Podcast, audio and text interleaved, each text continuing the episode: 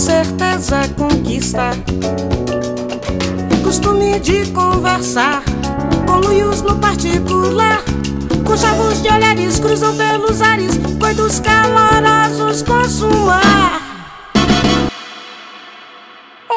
Curiosos de plantão, meu nome é Cecília Fernandes, blogueirinha do Cepode com orgulho e apoiadora de todas as publis independentes. Olá, eu sou a Caísa Reis, blogueirinha bilíngue lá no Instagram e poliglota em opinião pública. No episódio dessa semana, nós contamos com a presença de uma das novas almas gêmeas desse podcast, que foi a Tamires. Ela é gerente de operações do Digital Favela, uma plataforma responsável por conectar marcas e produtores de conteúdo das periferias do Brasil. Eles estão atualmente em mais de 5 mil favelas no país inteiro. E nesse papo a gente conversou sobre mercado de influência, influenciadores e produção de conteúdo, para além do que você vê cotidianamente nas suas redes sociais. Antes de mais nada, uma errata. A Megan Thee Stallion, citada no episódio anterior e também nesse, provavelmente nos próximos, tem 26 anos, mas começou a bombar aos 21, então desculpa aos fãs pelo erro. Como sempre, siga a gente no Spotify, dê 5 estrelas na Apple, porque isso ajuda muito a gente a continuar crescendo e aparecendo no seu feed. Além disso, indique este podcast para os seus amigos e venha crescer a bolha com a gente. E se você quiser ajudar, você pode chegar a novas alturas e ainda fazer parte do nosso plano de dominação mundial por um valor simbólico, esporádico ou mensal, você ajuda o Cepode a continuar no ar. Tem acesso a conteúdos exclusivos, participa de sorteios e do nosso grupo secreto lá no Telegram pra gente trocar aquele tete a tete. E ainda apoia um projeto independente a aplicar a transformação que a gente quer ver no mundo. Nós estamos nas redes sociais, nos encontre no Instagram e no Twitter como arroba oficial Cepode. Mas você também pode nos encontrar em contato cepode.gmail.com. Outras informações de contato, as referências para essa conversa e a pesquisa de opinião também para nos ajudar a melhorar sempre estão no mundo mágico dos links disponíveis na descrição do episódio. Um ótimo episódio! De acordo com a consultoria norte-americana Shareable, 48% das pessoas de 18 a 24 anos disseram ter comprado um produto após a recomendação de um criador nos Estados Unidos. Além disso, levantamentos da Forbes estimaram que o mercado total endereçável do marketing de influência gira em torno dos 10 a 25 bilhões no mundo. Mas como um mercado desse tamanho afeta os indivíduos na vida prática? Será que essa influência vai mesmo além das indicações de publis nas redes sociais? E como lidar lidar com as influências negativas que alguns produtores de conteúdo produzem na internet. E para conversar com a gente hoje, a gente convidou ela, que influencia das periferias até o centro. Ela é gerente de operações do Digital Favela, Tamires, ou Tami. Oi, gente, prazer. Obrigada pelo convite. Bom, eu sou a Tamires, mas podem me chamar de Tami. Sou jornalista e hoje eu atuo como gerente de operações na Digital Favela, uma plataforma que liga grandes marcas a criadores de conteúdos que moram nas periferias e nas favelas do Brasil. Obrigada pelo seu tempo, Tami. Eu estou muito feliz que temos jornalistas em maioria de novo, porque a CAIS é RP, eu sou estudante de jornalismo também, então todo, todo ponto conta. E antes da gente entrar propriamente na nossa pauta para poder discutir sobre o que o influencer influencia, a gente tem um quadro no nosso podcast que ele tem a composição assim de perguntas para descontração antes da pauta mesmo, inspirada naqueles jogos de carta que você usa na mesa do bar, na mesa do aniversário, que é o CAC. E eu fiz a pergunta dessa semana, quero saber se vocês duas estão prontas. Eu agora vou falar é, todo episódio, porque agora eu sei. Porque, Tami, CAC significa certezas afirmativas questionadas unicamente por instinto. Porque a gente acredita que a criatividade ela vem com a prática, então a gente pratica ela semanalmente. Exatamente. Então é o seguinte, pra gente conhecer com quem estamos lidando, os grandes filósofos diziam que para conhecer uma pessoa você conhece as inspirações dela, né? E eu quero saber quem que são os influencers que influenciam vocês hoje em dia. Quais são as figuras que inspiram vocês no mundo, é, no mercado, seja da música, seja na área com que vocês atuam. Nomes, eu quero nomes, personalidades, porque se vocês quiserem contar o impacto de cada uma. Bora lá, então eu vou falar de duas pessoas que são próximas a mim. Já tive uma, é, uma grande amiga e a outra eu já trabalhei num emprego juntas. É, e essa é a Luísa Brasil, que vocês devem conhecer, a Mequetrefismos, que é uma criadora de conteúdo preta, que eu gosto muito dela porque ela tenta tirar essa culpa das mulheres negras de ser boas viventes, assim, né? A gente ter esse bom viver. Então, eu gosto muito do conteúdo dela, ela é uma pessoa incrível. E a outra é a Monique Evely também, uma mulher preta. E essa aí é uma amiga pessoal. E a gente tem histórias muito interessantes para contar juntas também. E ela também tem esse, essa questão de falar da, das afropates. E eu gosto, para além do que ela já fala, né, de empreendedorismo, que todo mundo conhece, pregabilidade, etc., fala de tecnologia e inovação, mas eu gosto dessa parte do bem-estar. E ela também tira essa, essa culpa que as mulheres negras têm de sentir essa questão do, do bem-estar, do bem-viver. E isso é muito interessante, acompanhar as duas por essa ótica. E eu gosto muito de acompanhá-las para além do que elas já falam no seu dia a dia, mas com esse viés. Então são duas pessoas que me inspiram e que são próximas a mim também. Ai, que incrível. Eu, vou ser sincera que eu não sou muito de seguir pessoas, pessoas nas redes sociais. É motivo de briga entre os meus amigos, inclusive. Mas provavelmente algum professor, eu sigo muitos professores por causa do podcast, com certeza, que a gente fica ali, ó, sondando as pessoas. Eu sou fã realmente de. Tenho sim, meu professor Marcelo Miller, ele é carnavalesco da Vila Maria e ele também é o professor de literatura mais incrível que eu já tive na minha vida. E ele é bem ativo nas redes sociais, então assim, ele com certeza é meu minha minha indicação aqui me influencia com certeza. E a trans preta, eu acho que o nome dela é Giovanna. Giovanna. Giovanna Elidoro. Eliodoro. Um negócio assim. É, o arroba dela é, é trans preta. E eu adoro ela. eu acho realmente ela é, torna minhas manhãs, assim, outra coisa. E eu acho que a gente conversa, assim, bem parecidamente, assim. Então, sei se a palavra parecidamente existe, mas é isso. Eu acho que é uma verdade. Acabou de inventar. se não existe, agora existe no dicionário popular da Caísa. Vocês trouxeram nomes ótimos, eu pensei em vários. Tem alguns que eu sempre cito, como eu trabalho muito com essa questão de jornalismo cultural e cultura pop principalmente no cenário internacional, os nomes que nunca faltam é o Little Nas X, que eu cito todos os episódios, porque eu sou muito fã dele. Se você me segue lá no arroba Cecedilhas, você sabe que eu sou apaixonada no homem de verdade. A Chloe Bailey e a Doja Cat também são duas personalidades que eu também citei em outros episódios, mas que influenciam. E pensando no cenário nacional, o Emicida e a Nathalie Neri são as maiores referências que eu tenho é, dentro do, da produção de conteúdo negra, dentro desses diálogos mais horizontais e que para mim são influenciadores fora da curva, porque eles apresentam um formato de conteúdo diferente, falam sobre assuntos diversos. Então, é, é por exemplo, a Nathalie Neri trata sobre questões da aromaterapia, que me interessa absurdamente.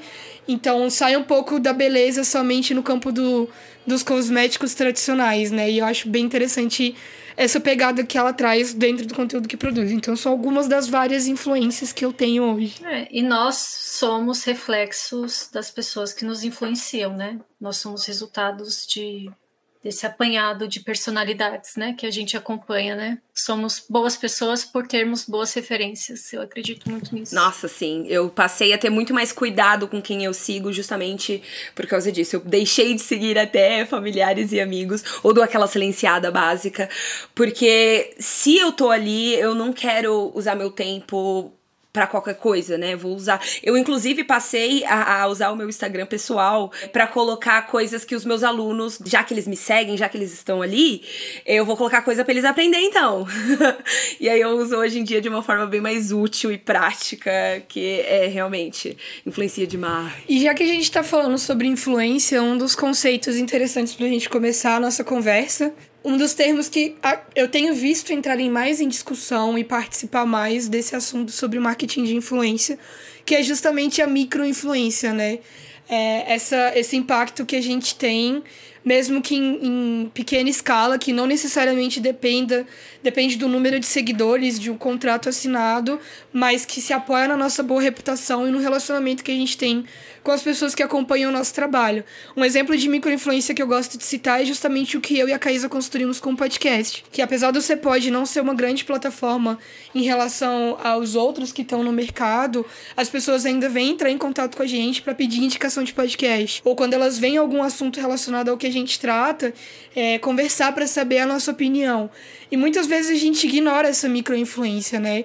Eu percebo que as pessoas elas entendem o influenciador como uma pessoa que tem milhões de seguidores, que é ex-participante de reality ou que faz publi toda semana. E não, quando a gente coloca em perspectiva os impactos que a gente faz diariamente, eu acho que a nossa relação com esse mercado, a nossa perspectiva, até a nossa linguagem, né? Expressões como blogueirinha meio que caem em desuso porque a gente começa a entender um pouco que, que influência é muito menos sobre produto e mais sobre a pessoa. E eu queria saber a opinião de vocês em relação a isso, das amplitudes de influência. Como é que é para vocês essa percepção? Eu quero total ouvir a Tamires em relação ao trabalho que a galera faz lá no Digital Favela. Existe essa diferença entre micro e macro das, do, do, das pessoas lá? Conta pra gente. A gente vai além ainda, né? Tem uma outra nomenclatura que são os nano-influenciadores. Então, por exemplo, é isso, assim, sei lá, a galera que tem 2 mil, 5 mil seguidores, são pessoas né, que tem ali um número ainda teoricamente baixo, mas que você analisa os dados, os números que aquele influenciador tem, aquele criador de conteúdo tem sobre uma, sobre uma comunidade dela. Hoje em dia, as marcas têm olhado muito para isso, assim, e e, e, é muito interessante porque essas pessoas elas conseguem construir uma, uma comunidade em volta daquela, daquele perfil que é muito interessante de ver porque são pessoas extremamente engajadas, extremamente interessadas no que de fato aquela pessoa tem para tem para falar. Então, e a gente trabalha eu não digo exclusivamente, mas em sua maioria com nanos e micro influenciadores. Hoje a Digital Favela, a gente tem uma base né, dentro da, da nossa plataforma com cerca de 5 mil micro influenciadores e eu posso dizer com tranquilidade que pelo menos uns 80% da nossa base tem até 50 mil seguidores. Então, se você for olhar, é uma galera muito pequena, mas é uma galera que tem ali uma qualidade de, de seguidores, né? Porque eles conseguem realmente ali construir conversas de fato verdadeiras e genuínas, que é o que o mercado pede, é o que eles vão atrás, é o que eles é, hoje têm olhado assim, já esses big numbers já não, porque não faz resultado, né, no final do dia. E querendo ou não, é marketing de influência, a gente está falando de vendas, né? É basicamente isso, assim, os, Hoje, os micro-influenciadores, eu posso dizer com uma certa tranquilidade que eles são a bola da vez dentro do mercado de influência, justamente por conta dessa, dessa, dessa comunidade que eles conseguem. Parece ser uma proximidade maior, né? Daquela impressão de que são gente como a gente. e, e, e, assim, é, quando você fala de resultado, então dar resultado sempre está relacionado com a venda.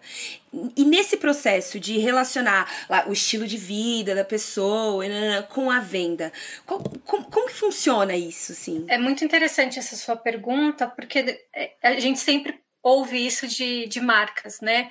Ah, mas você acha que cabe dentro de um do fulano, do ciclano, dentro desse estilo de vida? A gente fala, cabe, porque o estilo de né, e aí eu estou falando muito dentro do, da minha realidade, que é lidar com esses influenciadores de, de favela e, e tudo mais.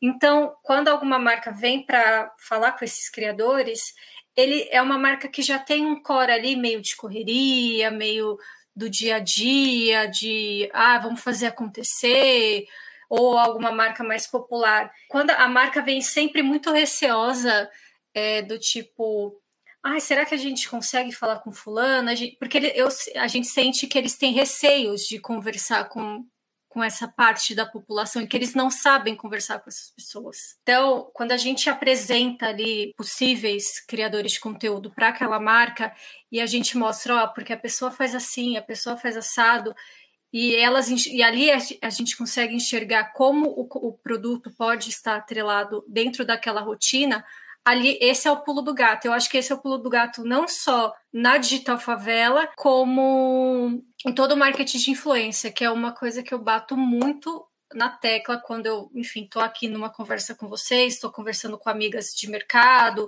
enfim, estou fazendo alguma apresentação. A gente precisa inserir os produtos dentro de uma realidade já existente. E aqui na Digital Favela isso é muito latente, é muito palpável de você ver que não é nada forçado, porque as pessoas são o que elas são. E quando você traz isso para uma realidade de micro-influenciadores, de nano-influenciadores, isso fica mais visível ainda, porque elas estão ali mostrando o dia a dia, elas estão mostrando alguma dificuldade, elas não têm medo de mostrar possíveis fragilidades, por exemplo, porque elas sabem da, é, da comunidade que elas têm ali. E isso é muito verdadeiro e é, é aí que a gente consegue mostrar com, com essa verdade genuína mesmo enfim, seja para fazer um publi ou qualquer outra coisa nesse sentido. Eu acho interessante que o Digital Favela e essa sua fala também já matam um dos mitos, eu acredito, a respeito do mercado de influência, né? De que quantidade é mais importante. Porque o seu discurso ele justamente fala sobre a questão de que não, qualidade.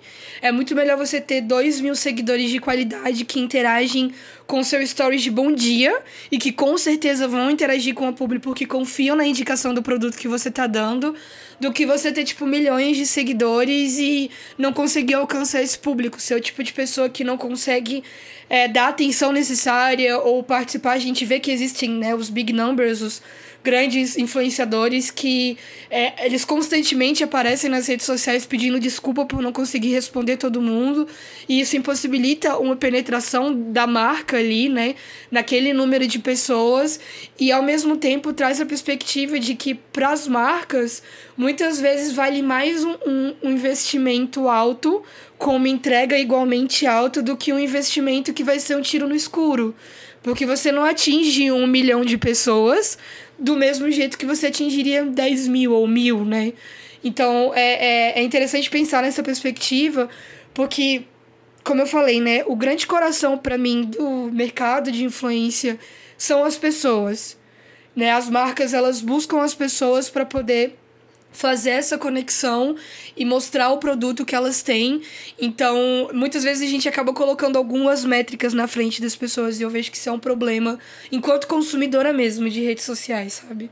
Total, total, faz total sentido, até porque é, é isso, né? No final das contas, a marca, quando a gente mostra ali é, ou alguma coisa, ou pode não ser um público, mas a gente às vezes faz um teste com o criador para ele falar de alguma alguma marca ali, alguma coisa, e, e a aceitação é tão grande que a, a, marca fica até espantada com, com o poder dessas pessoas, assim. É, até porque a gente tem a questão do algoritmo, que já não entrega o que deveria entregar, né? Então, quanto mais seguidores você tem, menor fica o seu alcance, a sua entrega. E você não, como você muito bem falou, Cecília, você não tem ali, você não consegue dar vazão para os anseios da sua comunidade, você acaba não tendo um relacionamento com a sua comunidade. E dentro do marketing de influência, relacionamento é tudo, tanto das marcas com os creators quanto dos creators com a sua base. Então, se você perde isso em algum momento, a conta no final do dia não fecha, porque ou você de fato deixou de engajar, ou a pessoa não viu seu publi, ou se viu, ela já não confia porque você faz de, de, diversas coisas ao mesmo tempo, e se você vai ali não responde a pessoa, enfim, tem uma série de, de fatores que podem não fazer essa conta fechar. É, então, por isso, assim, que, cara, microinfluenciador, eles têm esse poder bizarro de de engajamento e de conversão, porque as pessoas confiam no que elas estão falando ali, porque elas verdadeiramente conhecem essas pessoas e, as, e, os, e os criadores de conteúdo conhecem a sua base. Então, esse é o grande trunfo. Para além de números, é comunidade, é relacionamento. E isso é o que move hoje o marketing de influência. E falando de comunidade, Tamires, eu vou pegar essa deixa aqui. É, a gente tem uma rede aí de confiança, de radinho no WhatsApp, que toda vez que a gente vai preparar algum conteúdo, é, a ideia desse podcast é confabular, né? Então a gente trouxe aqui o um áudio do nosso amigo Gustavo. O Gustavo Miranda, que é o nosso amigo podcaster e publicitário lá do Tomando no Gu. E ele foi contar pra gente o que ele acha que o influencer influencia e trouxe uma perspectiva muito bacana para nossa conversa. Olá, curiosos de plantão. Sou Gustavo Miranda, sou pesquisador em comunicação e apresentador do podcast Tomando no Gu. E é o seguinte: não existe comunicação sem persuasão. Tudo que está relacionado à comunicação, até a nossa fala, até a nossa conversa com um colega do lado, tem persuasão no meio. A gente quer convencer as pessoas do aquilo que a gente está falando, daquilo que a gente está pensando. Enfim, quando a gente para para pensar como esse processo se deu, né, de comunicação e de persuasão na comunicação, lá no início nós tínhamos o que é fala. Apenas a fala para convencer o outro. Então, assim, a gente tinha que contar boas histórias, a gente tinha que impressionar na fala. A tecnologia foi se atualizando, veio o rádio, uniu-se a, a, isso, né? Algumas ferramentas sonoras, alguns ruídos importantes que iam atualizando e iam melhorando essa conversão, esse convencimento. Após isso veio a televisão, né? Juntou-se a imagem, antes preto e branco, depois ela ficou colorida, ainda mais sedutora, e aí foi agregando nesse processo de comunicação ainda mais vida, ainda mais emoção. E hoje em dia, anos e anos depois, nós temos o que? As redes sociais, nós temos a internet, nós temos infinitas ferramentas para seduzir e convencer. Nós fazemos isso o tempo todo e nós somos bombardeados disso o tempo todo. Afinal, os influenciadores eles sabem utilizar essas ferramentas. Persuasão, sedução e tecnologia. Eles têm isso a favor deles o tempo todo. Então imagina, se antes, né, quando tínhamos apenas a fala, já era possível convencer alguém, imagina agora com essa pluralidade de ferramentas que nós temos, como é fácil e como é mais possível ainda seduzir, impressionar, encantar e fazer com que essa pessoa compre aquilo que você está querendo vender. Então, eu quero saber nesse sentido do que o Gustavo falou, de como vocês administram dentro do Digital Favela essa multiplicidade de mídias e o excesso de ruído. Porque a gente tem visto que o mercado de influência cresce muito, então ele tem se tornado mais competitivo e a, a entrada e o alcance do, dessa comunidade, do público-alvo, ele se torna mais difícil como consequência, né?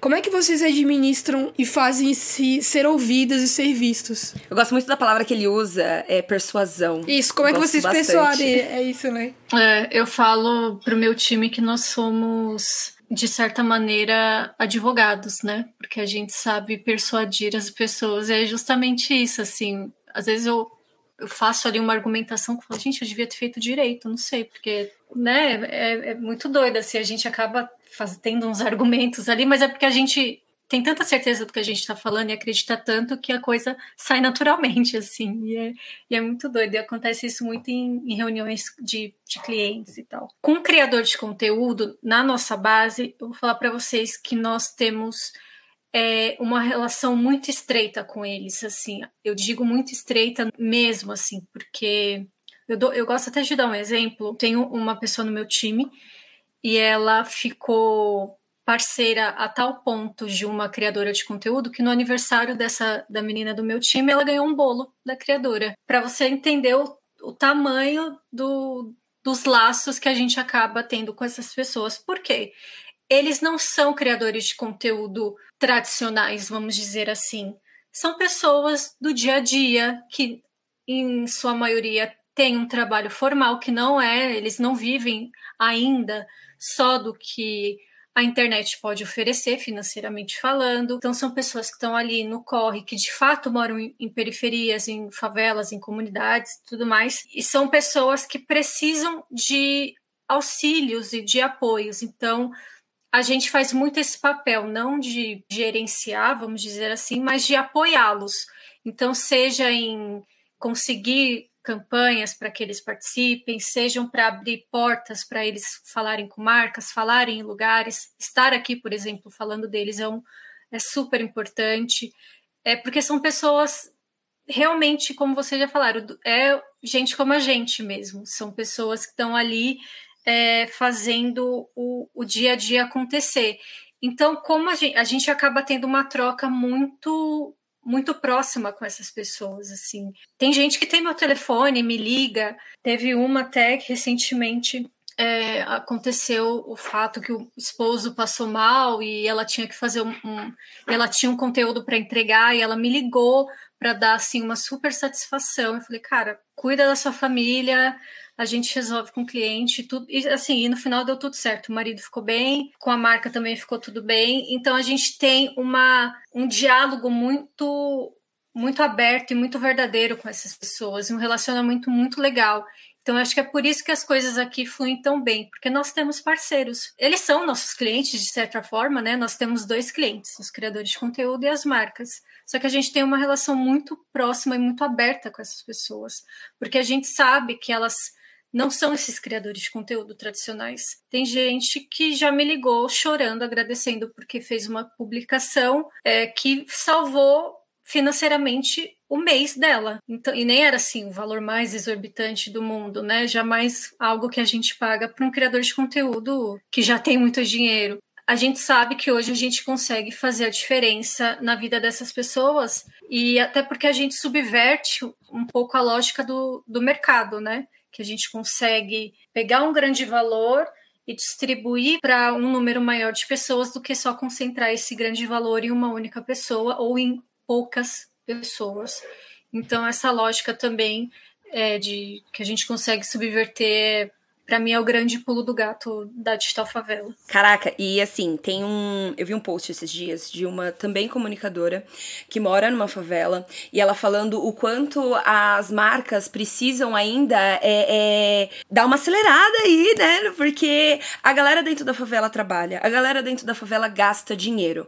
E aí o cara tá, sei lá, em São Paulo, quer aquela entrega 24 horas até as 4 da tarde da, da, da Americanas, e aí tem gente gente que não vai entregar lá porque tá lá em área de risco.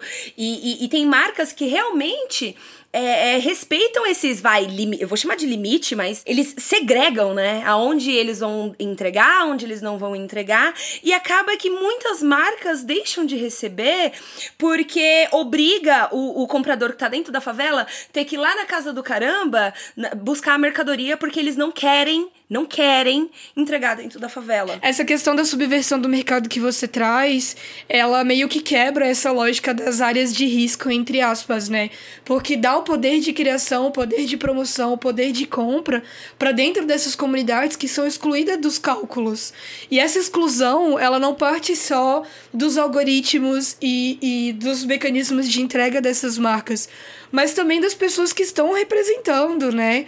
Eu não me vejo representada pela pessoa que faz a propaganda da Americanas hoje em dia e do iFood. Na época que era o Lázaro Ramos e a Thaís Araújo, eu falava com os meus pais, porque pareciam os meus pais tinham um relacionamento, a aparência deles. Então é uma experiência enquanto consumidora completamente diferente é a pessoa que está entregando aquele conteúdo, sabe?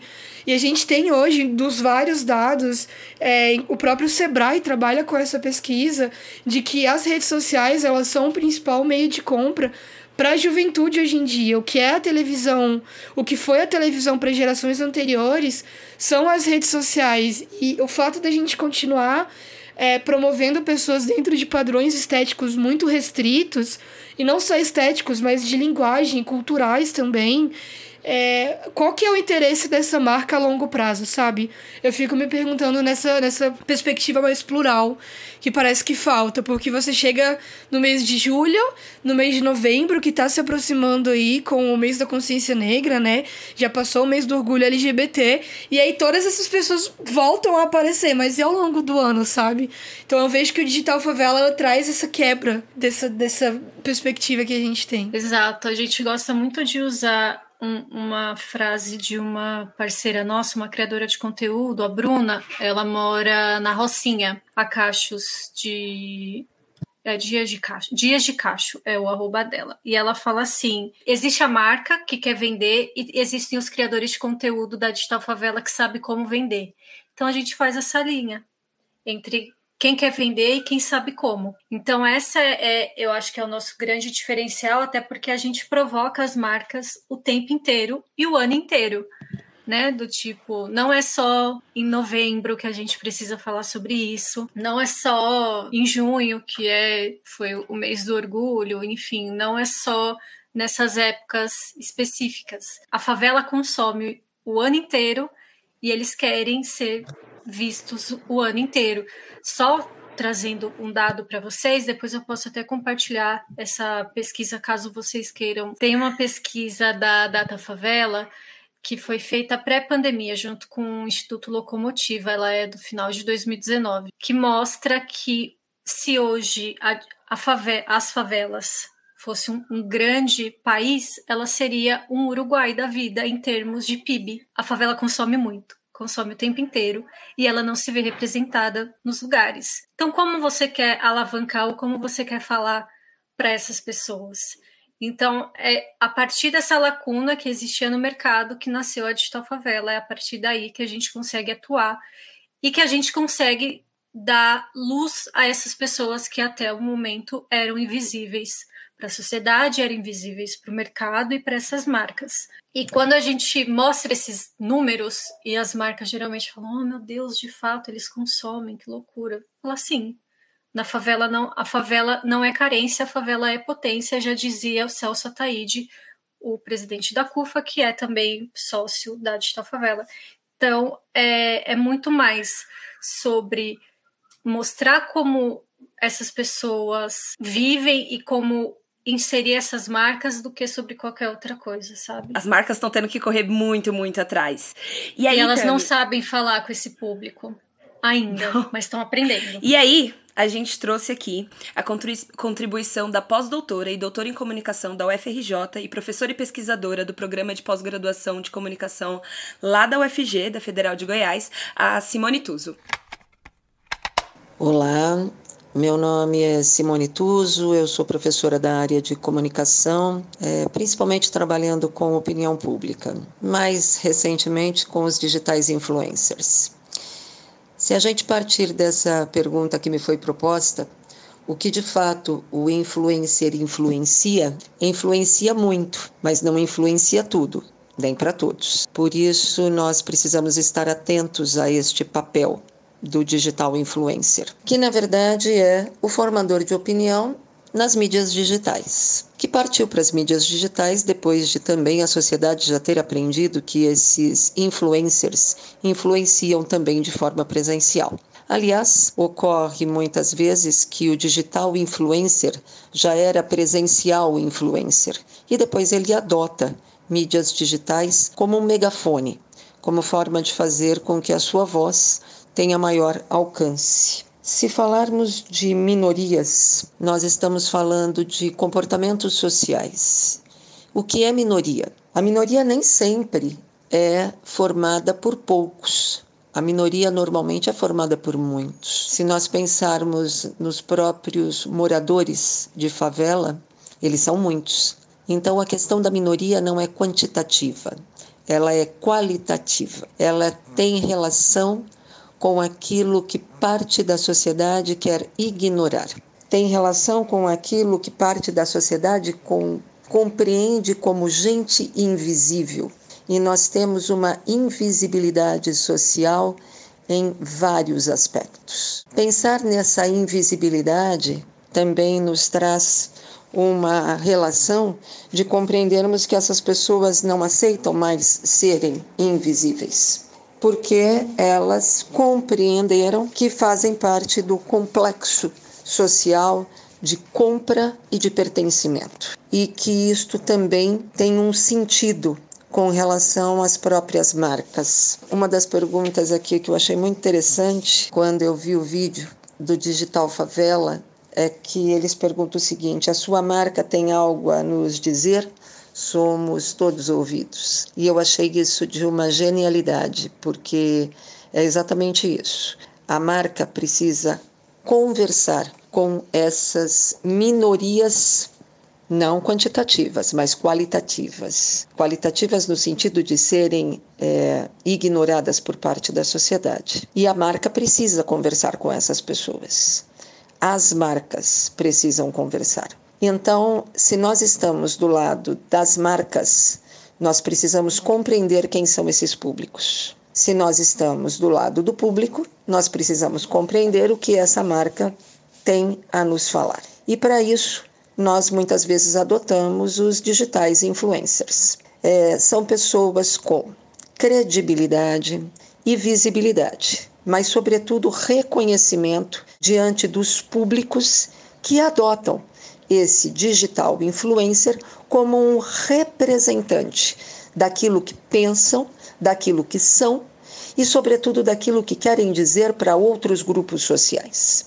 Então, é muito importante o papel do digital influencer com relação a públicos distintos, inclusive com as próprias minorias, para que exista uma voz que represente determinados grupos para outros grupos sociais.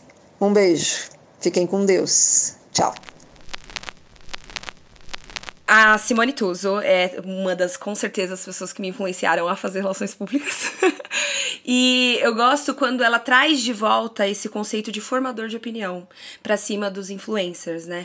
Não é só influenciar na compra que ele tá ali. Ele não tá é, é, no dia a dia das pessoas para fazerem elas comprarem, influenciarem elas e nanananas, né? Esse peso influencer tem muito, é, é muito grande. E aí eu gosto quando ela traz de volta a questão de formador formador de opinião, porque vai muito mais além da venda, né? E aí, Tami, eu queria é, perguntar assim, mas no seu nível profissional mesmo, como jornalista, né, presente dentro dessa dinâmica, é, como você se sente redistribuindo, né, essa, essa, esse, esse poder de novo, né, de, de, de das pessoas é, terem é, essa voz e usarem com muito prazer e muito gosto e verem esse, esse retorno voltando. Como você se sente aí nessa, nessa dinâmica aí da, de, de poder e influência dentro da sociedade, trazendo voz de novo para a favela? Pessoalmente me sinto muito honrada e ao mesmo tempo é uma super responsabilidade, porque enquanto mulher preta e sendo um cargo de liderança, isso já é uma quebra de, de paradigmas, né? Se a gente for pensar dentro da nossa sociedade, né? Uma pessoa que saiu lá da periferia, enfim, eu sou da, sou da Zona Leste, nascida e criada na cidade de Tiradentes de São Paulo, então quem conhece sabe bem.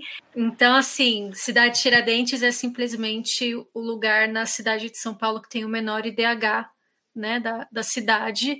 A expectativa de vida de lá, de quem mora lá, é de 52 anos.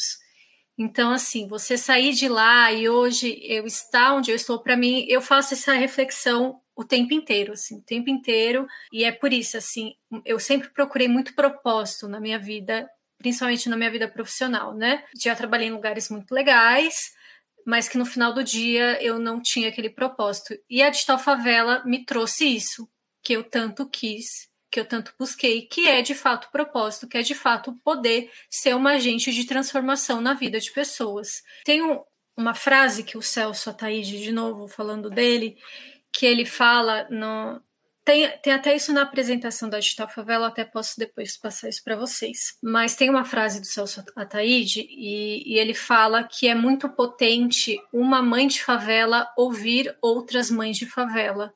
E a gente faz isso. A gente quer que outras mães de favela, outras donas Marias que têm seus armazéns nas comunidades falem sobre isso, falem. A gente quer dar voz para essas pessoas. Esse é o nosso pilar. E eu, como uma pessoa preta que venho de periferia, prezo muito por isso. Então, assim, é a, é a essência da Digital Favela. E para a gente é muito potente ver essas pessoas produzindo conteúdo, para além disso, sendo formadoras de opiniões, para mim, assim, é, é realmente o, talvez o auge da minha carreira em relação a propósito, sem dúvida nenhuma. Ah, eu tô amando muito te ouvir, porque assim. É, primeiro que você fala lindamente, né? Jornalista tem esse charme, esse talento incrível. Aquelas puxando o asinho pro meu lado também. Mas porque você traz no seu trabalho uma paixão muito grande e a sua experiência mostra justamente o que a gente quis buscar com esse episódio. De que influenciador não é a pessoa que faz a dancinha do TikTok só. Não é a pessoa que coloca hashtag publi no, no, em 40 stories ou que coloca ali na tela cápsula de emagrecimento que não tem comprovação científica nenhuma de que funciona. É, dentro desse áudio da Tuso, que de fato é a Beyoncé das relações públicas, não tem como negar, ela traz um conceito muito básico da comunicação que a gente prega nesse podcast, igual os discípulos de Jesus pregaram o amor, que é a questão da conversa. Porque a influência e o mercado da influência não é nada mais do que uma conversa de três partes, da marca, do criador e do público. E quando a gente entende isso, e a gente entende a potência que tem e o que, que significa levar, é, nem levar, né? Ampliar, amplificar amplificar a potência que existe dentro das periferias, dentro das comunidades, é outra coisa, cara. É tipo assim, é, é realmente abrir para as pessoas a compreensão de que existe valor na comunicação de qualquer lugar. É a comunicação que vem da periferia, a comunicação que vem da, do alto da sociedade. Elas são diferentes, mas elas têm valores correspondentes. A forma com que é feita, ela tem um impacto completamente diferente, com certeza, mas ao mesmo tempo, o, o fato de que o mercado de influência dá voz e que de, que de fato mostra né, essa potência, essa influência que as pessoas têm por meio de um mecanismo tão simples e às vezes a gente deixa isso passar, sabe? Então eu acho muito interessante levar isso em conta. Tami, e quantos anos mais ou menos o Digital Favela já tá trabalhando uh, aqui? E ele atua só em São Paulo ou tem uma abrangência nacional? A Digital Favela nasceu no meio da pandemia, nós completamos um ano. É ah, super recente. É igual a gente, é completamos super... um ano na pandemia também. É, a Digital Favela ela iniciou as operações, se eu não me engano, em agosto do ano passado. Então ela acabou de completar um ano. Eu faço um ano de Digital Favela só em dezembro, mas parece que eu já vivi uma vida aqui. É muito, muito doida, assim. E para além de desses influenciadores, a gente fala tanto de, é, de reconhecimento e de identificação, Aqui a gente vai além, a gente fala de pertencimento e de afirmação, né? Porque a gente consegue se ver no outro, a gente consegue se colocar naquelas pessoas, na forma como elas falam, como elas se vestem. Isso é uma coisa que a gente fala muito com, com a marca, porque às vezes elas falam, ai, Tami, mas o, o, o, fulano ele, ele não conjugou o verbo, ele deixou de falar o plural. Fala, mas é assim que ele fala, e é assim que a comunidade dele entende o que ele está falando. Eu não vou pedir para ele refazer esse conteúdo porque ele, ele deixou de, de colocar um plural ali. E assim, né? Nós todas somos de, de comunicação e a gente escreve bem e tudo mais. Mas não é viva. a realidade. Exato. E eu, eu falei, e aí eu falo, você não entendeu o que ele falou? não tá claro? Fala, tá super claro. Eu falei, então é isso que importa. Tá, se tá claro para você que já sabe tudo da sua marca, vai estar tá claro para a comunidade daquela pessoa. Então, assim, não tem por que você podar a forma como ela fala ou, ou como ela se expressa, né? Porque às vezes Porque aí é entrar, também. É entrar numa dinâmica que não já não pertence mais à favela, né? E aí é, é um negócio que eu critico pra caramba na dinâmica blogueirinha e no estilo pejorativo, né? Esses dias a gente aprendeu não sei aonde. Cecília, você consegue lembrar que ensinaram pra gente que o termo blogueirinha é uma forma, um reflexo do machismo, né? De, de diminuir as mulheres que trabalham com isso. É, porque foi pela primeira... o Conrado, foi o Conrado. Ele isso. mandou o áudio de contribuição pra gente. Vamos tocar aqui daqui a pouco para os ouvintes, né? Mas ele trouxe essa perspectiva de que a expressão pejorativa blogueirinha é um resultado do machismo estrutural, porque, de acordo com o Sebrae, 68% dos influenciadores digitais são o sexo feminino, são influenciadoras digitais. E a gente percebe esse tipo de, de expressão pejorativa não só em relação às mulheres, mas em, em todas as outras pluralidades. Então, quando você tem produtores de conteúdo que são LGBT, já tem algum, algum traço de preconceito para designar essas pessoas. No nosso episódio 26, que é a da segunda temporada, Falamos Brasileiro, com a Michelle lá do Cidadela, a gente discute essa questão, né? De que existem vários Brasis dentro do Brasil e várias formas de dialogar é, na perspectiva do português. Mas uma coisa que eu queria falar, que eu achei interessante dentro do trabalho do Digital Favela, na relação com o mercado de influência, ainda, né? Porque eu acho que a palavra que ficou no meu coração, a expressão que ficou no meu coração, é essa subversão do mercado. Porque vocês trazem a perspectiva de comunidade em dois sentidos, né? A comunidade de onde o influenciador está partindo, enquanto favela, enquanto periferia, e a comunidade que ele atinge com o conteúdo que produz, né? Então tem essa, é, esses encaixes. Ele está dentro de uma comunidade que tem. E ele tem uma comunidade, como é que ele dialoga porque ele representa de onde ele vem e ele dialoga com as pessoas que acompanham. E ao mesmo tempo, uma outra questão que, que eu acho muito importante é que em nenhum momento vocês colocam que estão dando voz para a comunidade. Vocês estão ampliando vozes que já existem há muito tempo e que estão lá dentro, que consomem e que não somente consomem, como produzem muito. Então, assim, é, é uma via de mão dupla de simplesmente passar o microfone de um lugar extremamente branco e elitista para lugares que também tem muito a dizer, sabe? É, é... Enfim, estou apaixonada no Digital Favela, é isso que eu queria dizer. Ai, que bom. É, eu costumo dizer que a Digital Favela é a ponte, né, para essas pessoas. Nós somos facilitadores.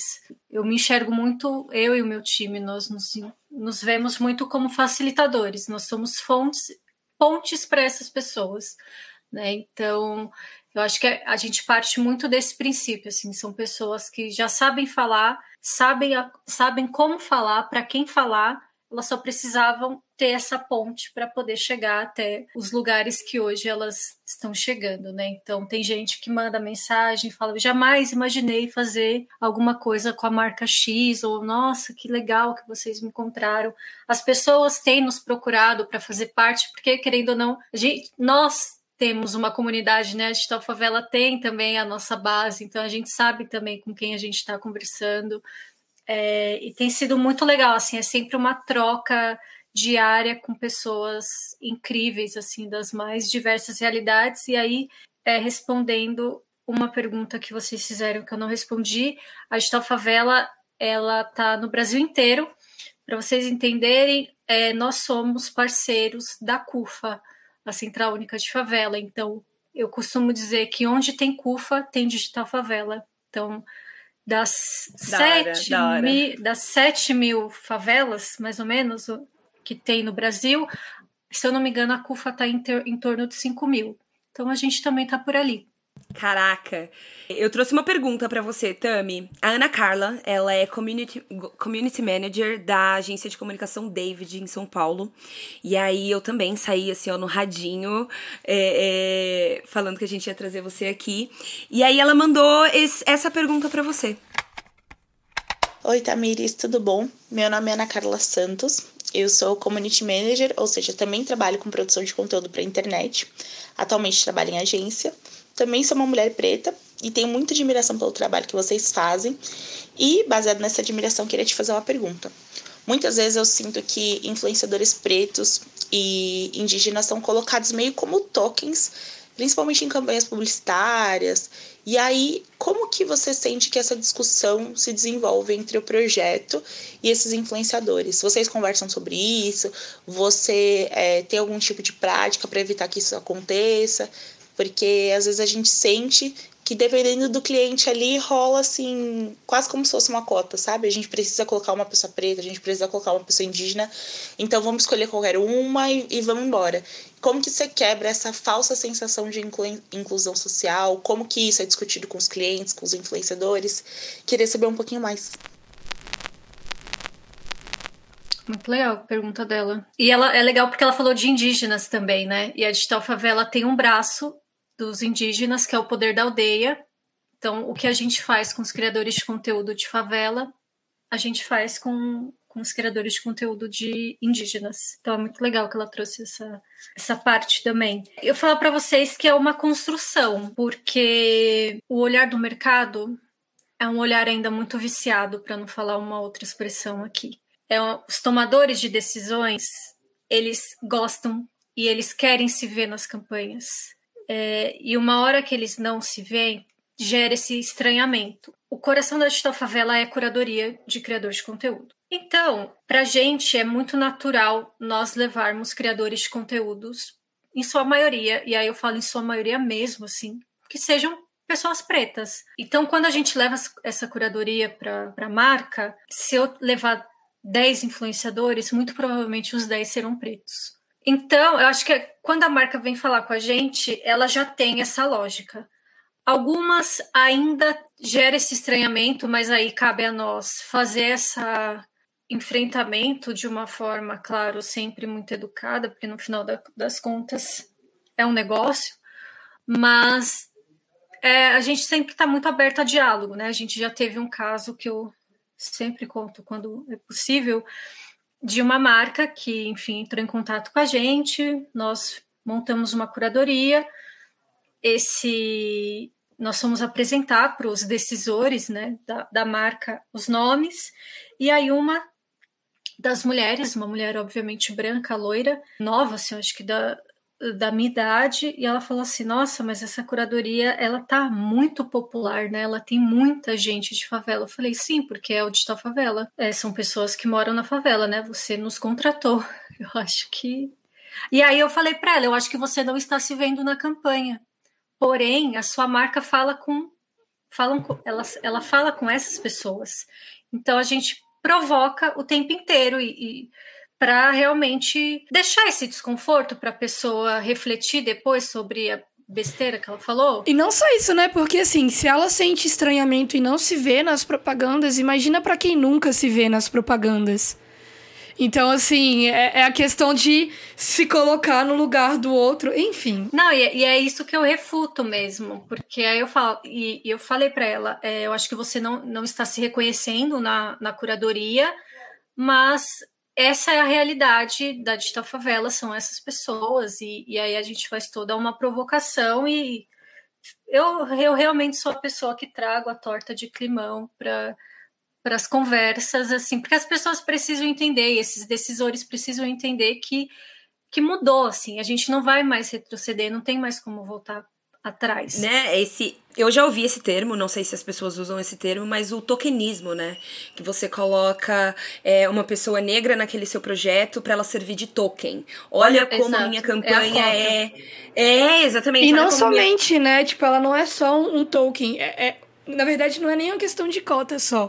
É uma questão de você colocar uma pessoa negra para representar a comunidade inteira. É, e aí você não aprofunda naquele personagem, né? Você não aprofunda aquele personagem, serve de apoio pro personagem principal, que é, é né? Então, assim, eu, eu gosto muito da pergunta da Ana, Ana Carla, porque tem muita gente que ainda não entende o que que é o tokenismo. Não é só de ter, não, não é só porque eu tô vendo uma pessoa preta naquele espaço que eu tô me sentindo representada, sabe? Não é só porque tem uma pessoa preta dando risada ao fundo, que aquele lugar é diverso e plural.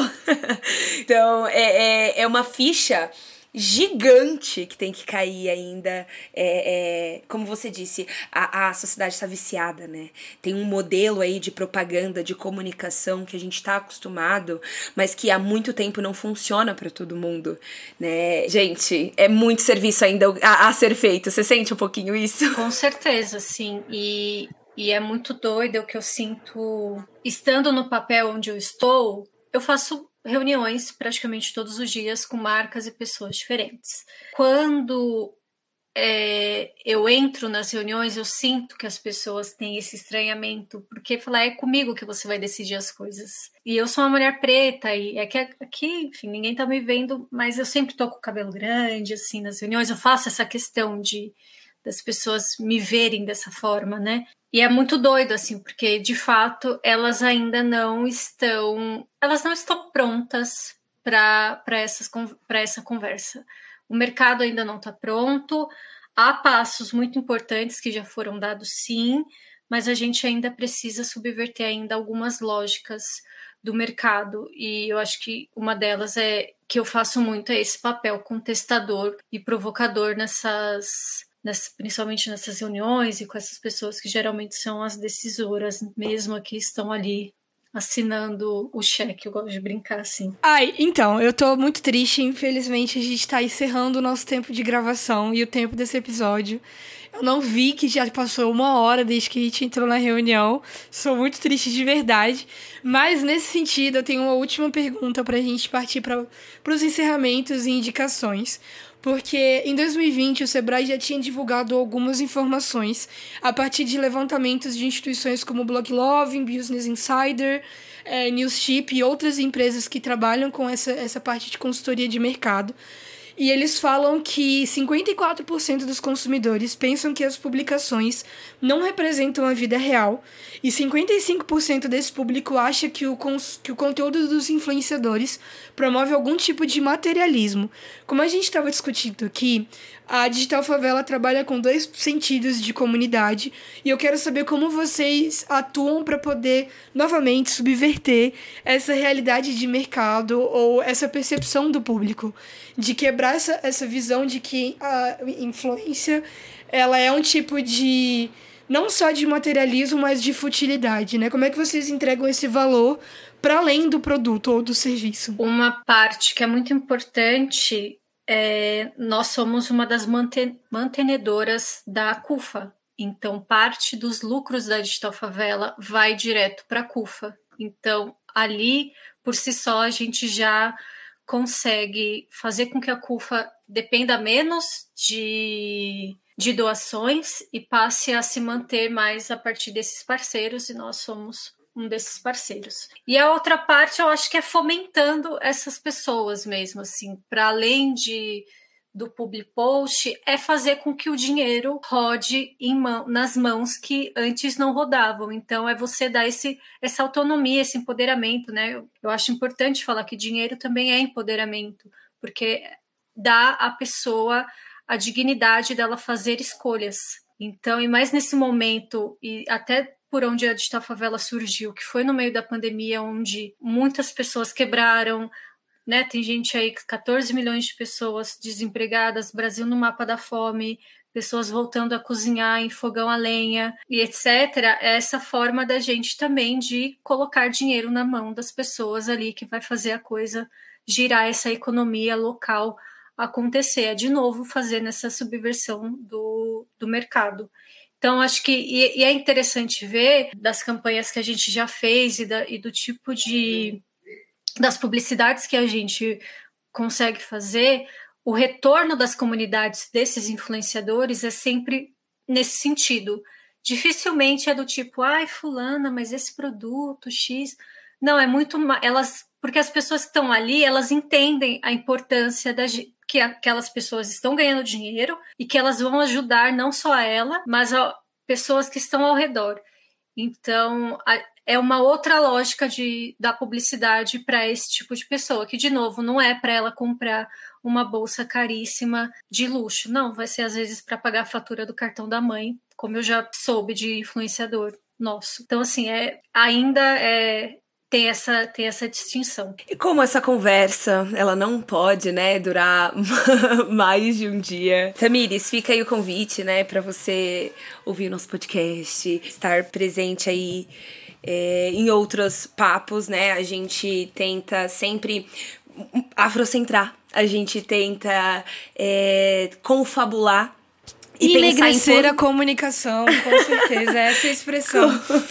com, com, certeza. Aqui é o eixo Goiânia-São Paulo, é, mas a gente espera estar em outros lugares também. Mas enfim, é, esse papo é, não vai parar por aqui. A gente vai continuar ele nas redes sociais, lá no arroba oficial você pode. Quem quiser mandar DM, quem quiser mandar mensagem e pergunta pra gente, as nossas caixas estão abertas para todos. Mas, Tamires, como forma de, de lição de casa para quem escuta a gente, a gente sempre deixa algumas indicações aí: é, livro, música, arrobas, páginas. Além de seguir o Digital Favela e acompanhar com o trabalho certeza, de vocês, obviamente.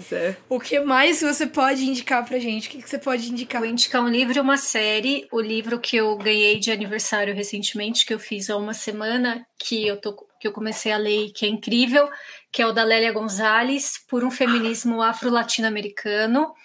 É, eu já estava namorando esse livro há um tempão, e aí eu ganhei de aniversário, estou lendo e apaixonada, enfim, Lélia, que mulher. A mefricana. Tudo é de bom, ela é perfeita. E estou assistindo uma série também que fala é o High Fidelity, que tem na Amazon Prime, que é muito legal e a gente. Tá Caramba, tá... a Caísa virou sua melhor amiga, agora você tem que dizer. a frase que passou na minha cabeça foi: por que, que a gente não é amiga? nós já somos. Nós já somos. É a nova e versão de gosto... High Fidelity, certo? Exato, a nova a série, né, da High Fidelity que tá no, no, no Amazon Prime.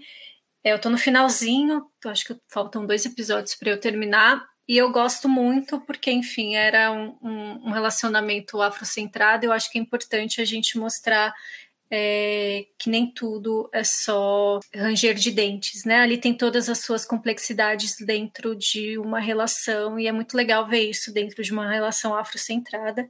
E eu quero todos os looks da nossa protagonista, assim, porque ela é perfeita.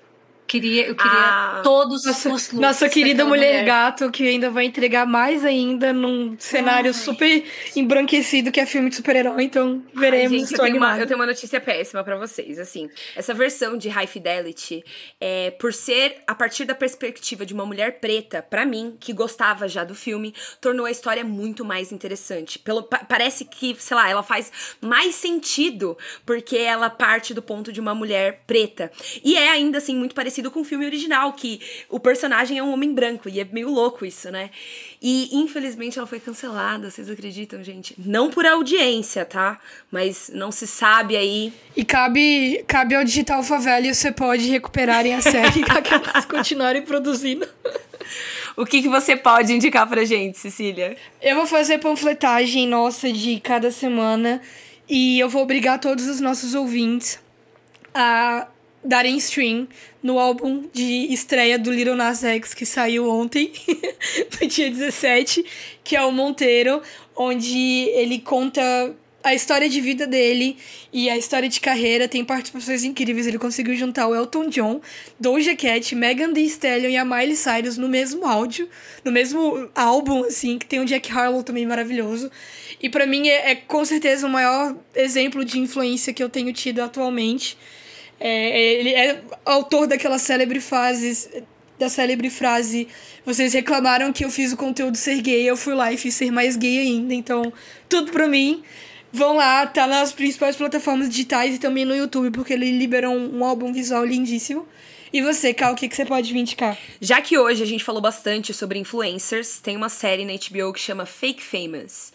É a história, na verdade, de um experimento social que revela como mais ou menos essa dinâmica de influenciador, né, da fama do influenciador é, acontece. E aí eles pegam pessoas aleatórias e vê, né, você vai ter que assistir pra ver, se eles conseguem transformar essas pessoas comuns em influencers, usando a dinâmica comunicacional, de propaganda, com marcas e tudo mais, é, para você ver o quanto muita coisa é realmente montado e o que, na verdade, não é montado, né? Então fica aí minha, minha dica pra semana. Chama Fake Famous, é, é da HBO, já estreou acho que todos os episódios, agora em agosto.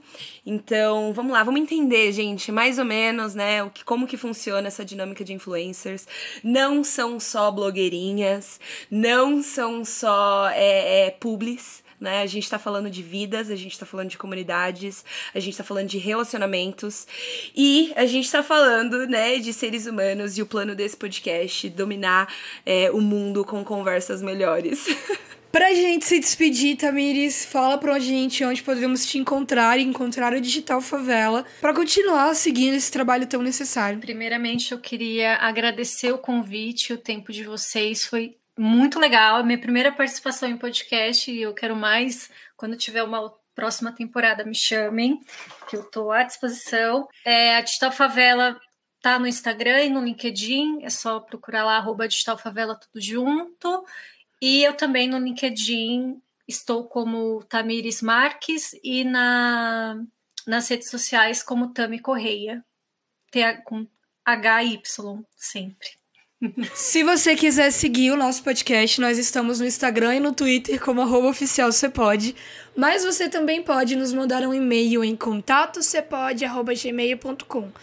Outras informações, como as referências desse episódio, uma pesquisa de opinião para a gente melhorar sempre a nossa qualidade, estão disponíveis no Mundo Mágico dos Links, na descrição desse episódio. Lá você também encontra o nosso grupo aberto para assinantes, nossa campanha de financiamento coletivo no Apoia-se, para manter este podcast no ar e fazer parte da transformação que queremos ver no mundo. Até semana que vem.